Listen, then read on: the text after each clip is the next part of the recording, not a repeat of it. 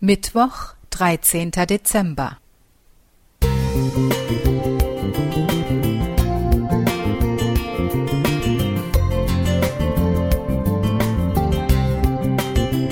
Ein kleiner Lichtblick für den Tag.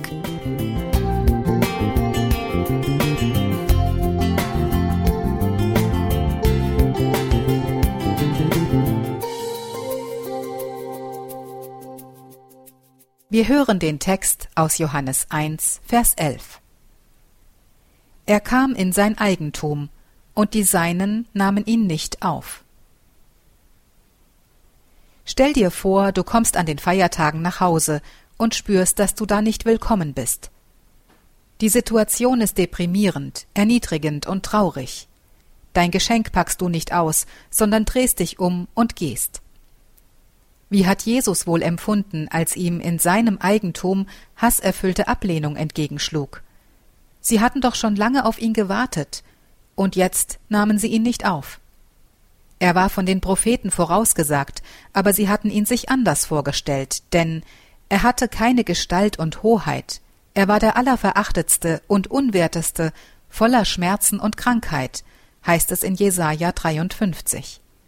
Er gefiel ihnen schlichtweg nicht, Sie wollten einen Retter, der etwas hermachte, der gut aussah und der vielleicht die Macht der Römer brechen würde. Dass hier aber der Erlöser gemeint war, der zu ihnen auf die Erde kam, um sie mit Gott zu versöhnen, hatten sie nicht verstanden. Oder wollten sie es nicht verstehen? Ich frage mich, hätte ich es begriffen, wenn ich damals gelebt hätte? Rückblickend sieht es so einfach aus. Alles, was über Jesus vorausgesagt war, hatte sich erfüllt. Über 2000 Jahre sind inzwischen vergangen und eine entscheidende Prophezeiung ist noch unerfüllt. Jesus kommt wieder.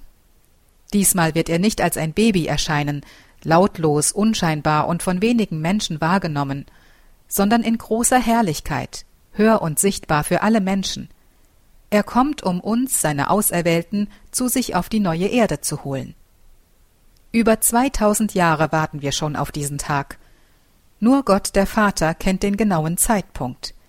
Vielleicht liegt er noch weit in der Zukunft, vielleicht ist er schon ganz nah. Zu seiner letzten Gemeinde sagt Jesus Siehe, ich stehe vor der Tür und klopfe an. Offenbarung 3, Vers 20. Wir können Jesus heute schon empfangen. Wir können ihm unsere Herzenstür öffnen und ihn in seinem Eigentum willkommen heißen. Jesus möchte dir ganz nah sein, er möchte gerne in einer engen Wohngemeinschaft mit dir leben und dir seine Liebe schenken. Das Einzige, was du tun musst, ist die Tür zu öffnen und ihn hineinzulassen. Margarete Oswald